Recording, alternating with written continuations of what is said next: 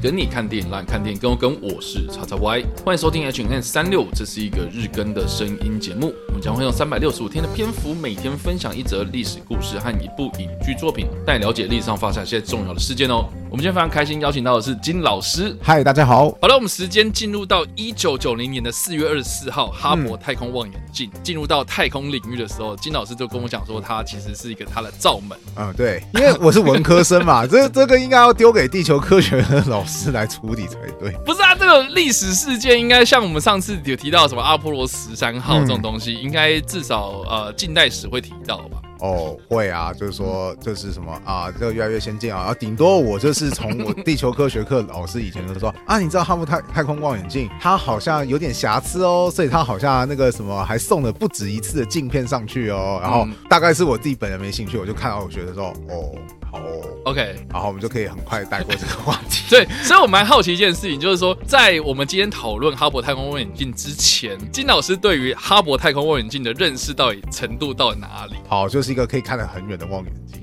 就啊，就这样子。 对，超级没有了解。那对那那那有理解说为什么它要放在太空之类的吗？呃，能见度比较清晰吗？呃，对对对了，哦，好 哦，耶，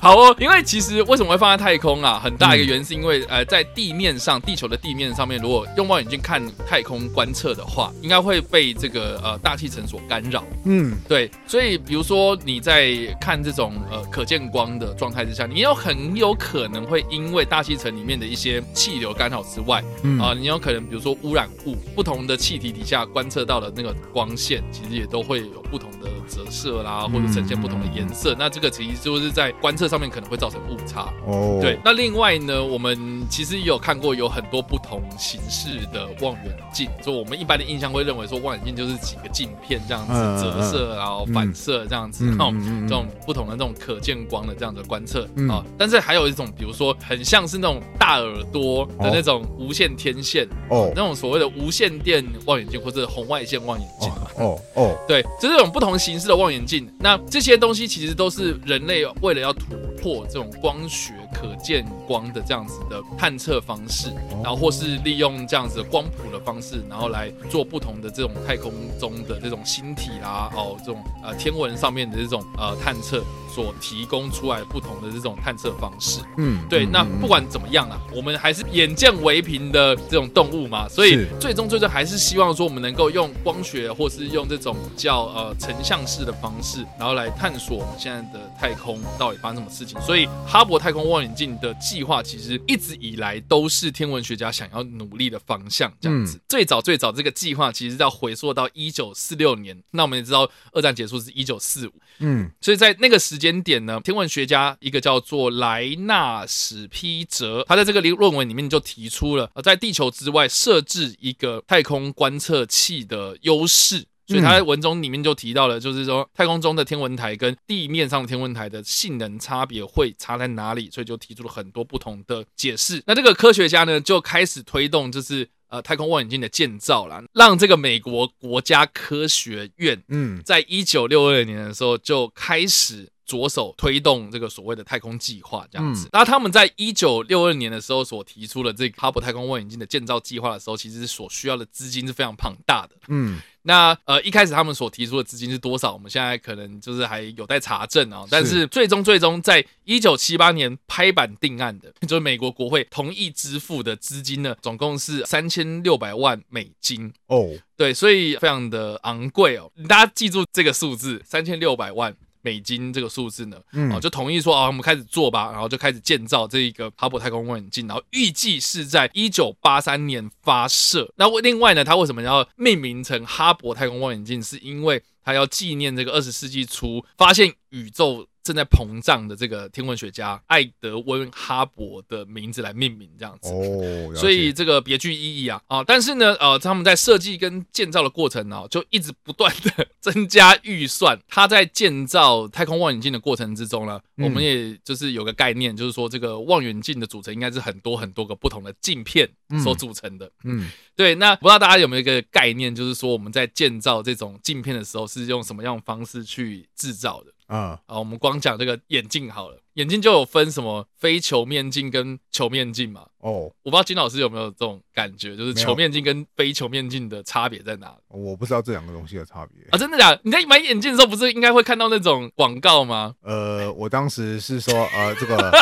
比较便宜的，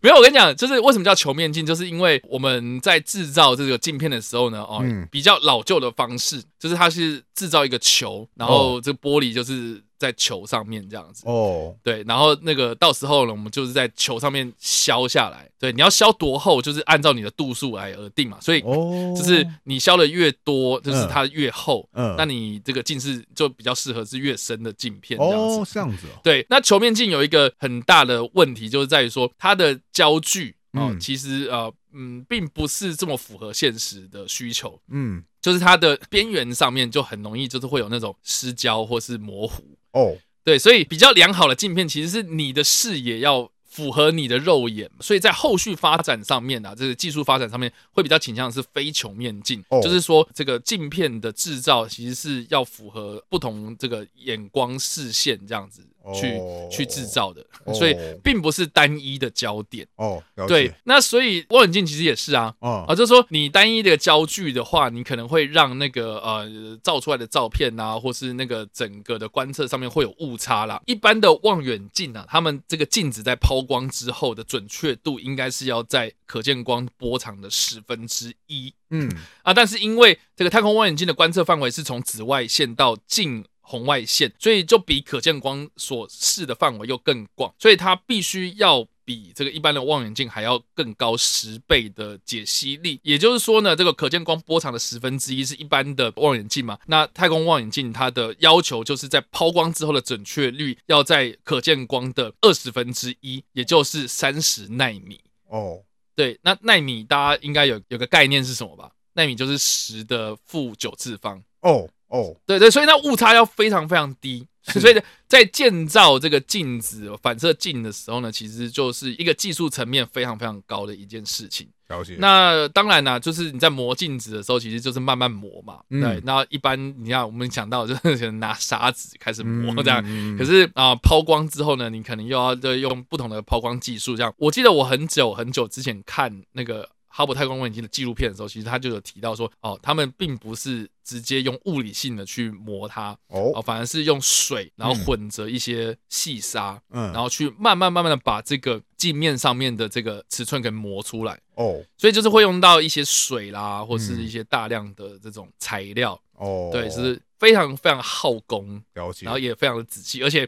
这整件事情都要在这个无尘室里面进行，然后你一个灰尘进去，你整张镜子就就报毁销了这样子，对不对？哦 所以他们在建造这个镜子的过程中，就是花了很久的时间呐、嗯，那而且呢，他们从这个光是抛光作业哦，从一九七九年开始就持续到一九八一年，所以抛光了两年。哇，所以在这两年的过程中，就一直不断追加预算。那哦，么一开始就讲到三千六百万嗯美金嘛，对不对？嗯嗯嗯然后呢，一九八六年的九月的时候呢，整个计划的总花费哦、已经到了十一亿，啊，对，所以你知道爆表哇，十一亿，我十原一亿我哦，原本以三为千六百，我原本以为会说11什么会变三亿，然后哇，那超标十倍，哇，不 对吧？对啊这超标，因为时间拖太久，然后你嗯也没有想到说、哦，光磨这个镜子就已经磨了很久这样子，嗯所以啦，我们就岔开来讲了，现在的这个呃望远镜的建建造技术其实并不是这样子的。哦，对， 然后有一种技术就是，如果你是要建造反射的望远镜的话，它嗯是会有一个很光滑的一个镜子在这个望远镜的底部， 嗯， 然后你可能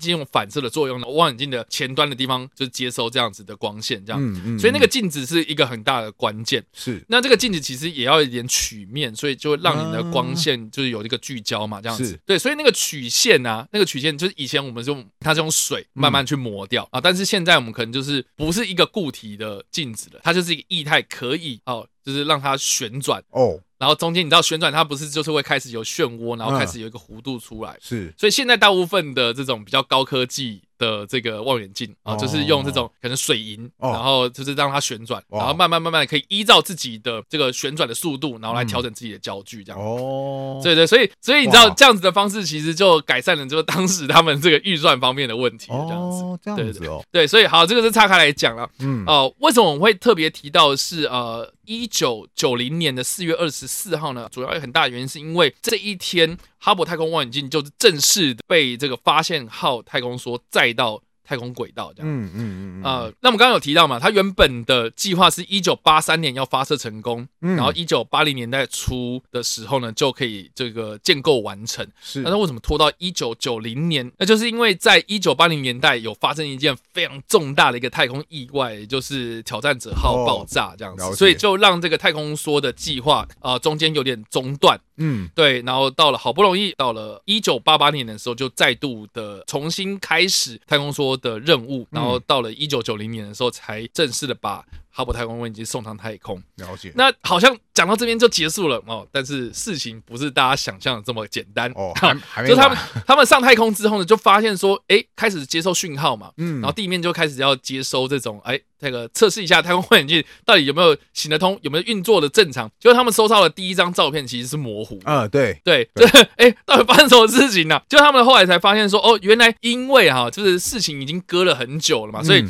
呃，就不得不让这个磨好的镜片是放到一个一个无尘室里面，然后待着啊、但是因为这个无尘室里面呢，还是总是会有一点点灰尘啊，时间是久了之后就会有这种误差了。所以他们在把这个镜片拿出来的时候，还用什么氮气去吹它、啊，嗯就就让它就是有一点点磨损到一点点的那种啊状态。啊，是哦，对，所以总之啦， 在这段过程之中，就是这个镜片自己本身呃出了一点点问题，但是我们用肉眼是看不出来的。哦然后但实际上就是到了太空中，哦、你才发现说啊，这个问题已经很大了，就哦根本没有用啊，没办法。啊，就就等于是说，这个太空望远镜是有一点点呃焦距上的问题，这样。哦，原来那你知道焦距上，上的问题，就有点像是我们的近视啊啦。嗯，所以呃，后来 后来这个 NASA 他们的解决方式就是说，好，我们不要再让它就是把它抓回来，重新在地面再重新嗯装，我们就让它戴眼镜。对，所以后续的很多的这个太空任务啊，其实蛮多都是送不同的这种矫正镜片给哈勃太空望远镜。哦，原来这样子哦，对对对，所以哈勃太空望远镜呢，它的后续有进行了很多维修啦，或是这个针对瑕疵的解决方案去做了很多不同的尝试。嗯， 哦，我觉得很大的因素就是因为它本身先天是近视眼，这样。哦，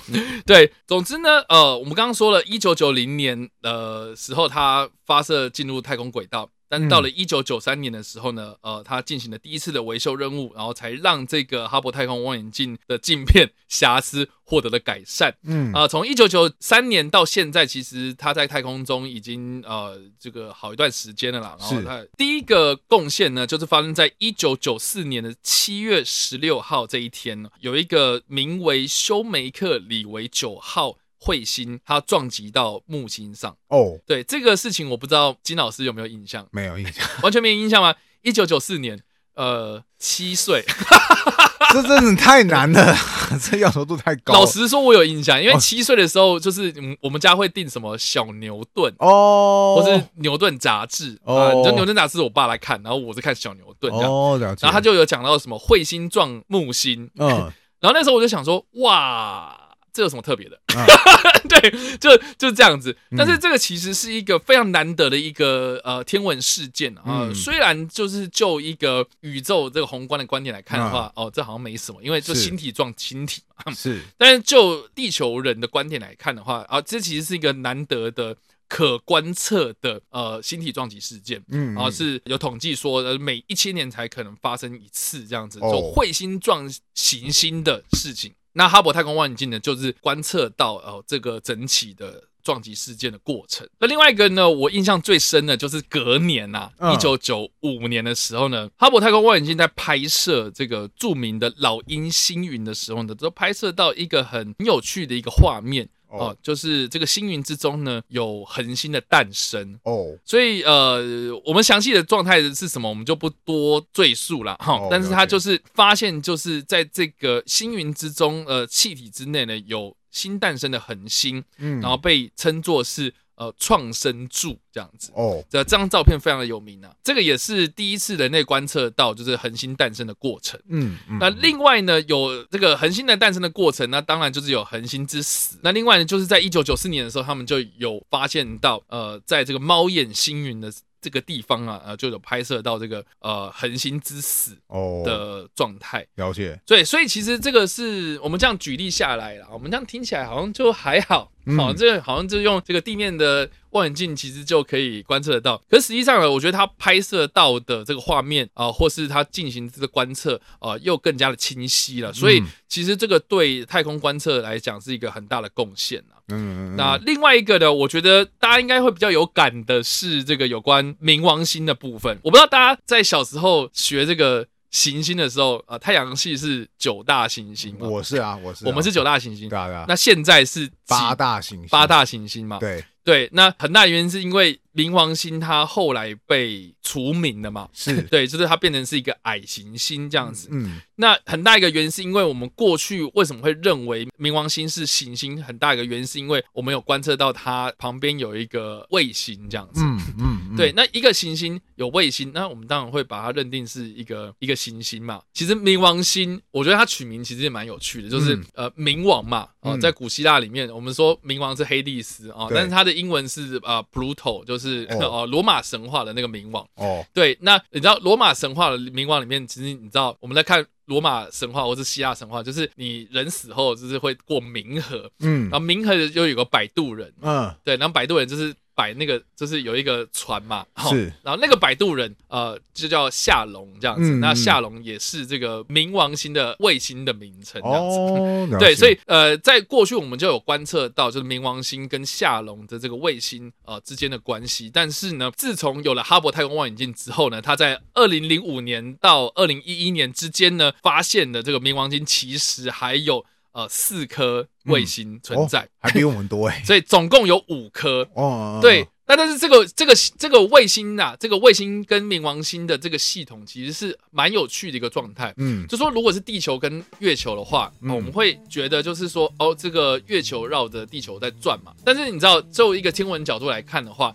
哦，这个是一个星体跟星体星体之间的一个引力关系嘛。嗯，对啊，所以我们其实啊、哦并不是呃月球绕着地球的地心。做圆周运动其实是地球跟月球之间一条直线上面有一个圆心是互相在绕，哦所以地球只是因为质量比较大，所以我们会看起来像是月球绕着我们转，实际上是地球是也有一个所谓的圆心在绕的。哦，对，，那但是呢，呃，冥王星就很有趣，就是说他们的绕的方式，呃，这五颗卫星绕的它的方式呢，其实这个的圆心是在冥王星的这个星体外面的。嗯，所以是有一点像是我现在如果跟金老师手握在一起，然后我们开始旋转，嗯，那我们旋转的中心是我们手的这个位置嘛？对，那只是说，如果我力气大，你就会朝着我方向这个这个地方这个转这样。是所以冥王星的方式是是互相在转的。所以你就说这六颗星星，这六颗星体，嗯就是冥王星加这五颗星卫星的时候。啊，它们其实是互相在作用，所以并哦不会把它认定是一个比较标准我们认知上的行星这样，哦，所以后来才把冥王星给除名掉。哦，了解，对，是这个其中一个原因呐、哦，对，所以呃，OK，我们看到这个哈勃太空望远镜，其实也发现了很多呃，我们打破了过去我们对于这个天文上的一些印象，这样子。嗯嗯嗯嗯，好，我们讲了那么多，这是有关哈勃太空望远镜的一个历史过程，有很多这个纪录片其实都在记录着这个哈哈勃太空望远镜的发射过程。那我觉得这是有一点点相对来讲比较硬的、啊看金老师现在就是没有兴趣这样。没错，对，但是呢，我我我非常推荐大家去看一个比较有娱乐性的电影呢，叫做《地心引力》这部片哦、哦哦这部片是在二零一三年所上映的一个太空灾难片，嗯，我不知道金老师有没有看过。听过但没看过， OK，好啦，总之呢， 这部片呢，呃，最大的特色就是它的导演是艾方索·科朗所指导嘛。那这个嗯艾方索·科朗，呃，他过去的作品其实就是像呃《人类之子》呃，或是他近期的作品有《罗马》哦，对了解呃，，这个比较大众一点的话是《哈利波特》阿兹卡班的逃犯。哦， 对，他是一个墨西哥人，嗯哦，所以这好莱坞有近期好莱坞三大墨西哥三杰，就是艾方索·科朗 嗯，跟那个《神鬼猎人》那个导演，我哦他名字真的超难念，不要再叫我挑战他。好了，然后还有那个吉勒摩·戴托罗，哦这三个人就是好莱坞墨西哥三杰。，哦 对了解，好，那艾方索·科朗他指导这部作品呢，呃，他这部片里面我觉得最大的特色就是里面有露脸的演员就是两个，嗯一个是乔治·克隆尼，一个是山佐·布拉克。嗯，对，整部片就是看这两个人的互动。是，对，那他的故事其实就是说虚构的一个太空说叫做探索者号，嗯他们就是在这个呃太空的轨道上面呢，执行一个维修哈勃太空望远镜的任务。所以一开始你就看到山佐布拉克他其实就是在修这个哈勃太空望远镜，嗯乔治克鲁尼就是这个任务的指挥官，然后就是在旁边就是监监视着， 就是呃这个周遭的这个状态。那就像我们刚刚讲了嘛，他们一开始就在维修这个太空望远镜嘛，呃，这个也是哈勃太空望远镜在这部电影里面这个世界观里面最后的一个身影、啊。 哦因为这部片的故事其实就在讲说他们在维修的过程中得知，呃，俄罗斯他们在呃炸毁自己的卫星的过程中，就是有点算错那个轨道，所以造成这个太空垃圾连锁效应。嗯然后变成是啊，这个太空碎片就充斥在这个太空轨道上面，嗯，然后用这个非常快速飞行的方式，就直接摧毁了他们现在在正在执行的这个太空任务。所以以这个太空梭，他们的原本这个太空梭就没了，哦然后这个哈勃太空望远镜也也没没了，对，然后就这两个太空人就在这个太空中漂浮，然后想办法要怎么回到地球。这样哇，那这部片除了角色很少之外，最大的特色就是它很常用长镜头， 一嗯镜到底。是所以这部片它的剪辑非常非常的少，然后了解一镜到底的这个过程会让人家很有这种临场感，嗯嗯、 这也是这部片在影像方面一个很大的特色。哦对，那撇开来说，这个哈勃太空望远镜或是这部片它原本的这样子的一个设定，我觉得这部片最大最大让我感动的地方，其实它在探讨的是这个有关重生的概念，因为这部电影的片名其实是叫做 Gravity，就是地心引力，直翻的话就是重力这样啊嗯子。嗯可是我觉得 Gravity 它有很多不同的解释。是哦，我觉得比较哲学一点的解释，其实就是代表是生活的重心啊呐、哦对，那山卓布拉克所饰演这个太空人，他其实是有一个设定背景，是说他在地球上面，因为呃女儿啦，他的嗯女儿就是因为意外然后过世了，所以他就开始投入工作。到了这个太空中，他会觉得说啊，在这个环境里面是让他觉得能够专心做自己的事情，有点在逃避现实的感觉。嗯嗯对，所以经过这场灾难之后呢，他其实是有点在重新找回自己生活的重力，哦重心然后有点在这个，呃就你知道，原本对这种生活已经开始很消极了，可是经由这场的这个灾难之后，他重新找到自己人生的方向，嗯然后而且呃，甚至是它里面有很多这种意象式的这种画面哦，包括比如说他在太空中漂浮的时候那种，呃，有点像是胎儿的，对吧，三卓巴克在太空中漂浮的时候，有点像是那种胎儿在子宫里面的那种姿势，或者他在太空中想办法要找到这个回到。地球的这个路的时候呢，嗯其实他就是有很多这种内心戏啊、我觉得这部片他除了是看三卓布拉克的演技啊，他真的是没话说，真的很嗯厉害。嗯啊、之外，我觉得它其实在呃剧本上面的一些寓意啊，我觉得它并不是这么的单纯，只描述一场太空灾难而已，这样子。哦对，了所以解我自己个人很推啦。嗯但是你知道，就是我也不知道为什么这部片推出去的时候，很多人都说什么、啊、无聊啦，在电影院里面看了快睡着什么的。哦对，但是我觉得这部片它需要一点点用心去体会它。哦对，所以、大家可以去看看，因为至少我在看的过程中，我我非常的喜欢这样。了解对 OK 好啦，那以上呢就是我们今天所提到的历史故事以及我们所推荐的电影。不知道大家在听完这个故事之后有什么样的想法，或是你们有看过这部电影呢？都欢迎在留言区帮留言，或在首播的时候来跟我们做互动哦。当然呢，如果你喜欢这部影片或者声音的话，也别忘了按赞、追踪我们脸书粉丝团、订阅我们 YouTube 频道、IG 以及各大声音平台，也别忘了在 Apple Podcast 三十八礼拜上留下五星好评，并且利用各大的社群平台推荐和分享我们的节目，让更多人加入我们的讨论哦。以上呢就是我们今天的 H N 三六，希望你们会喜欢。我们下次再见，拜拜拜。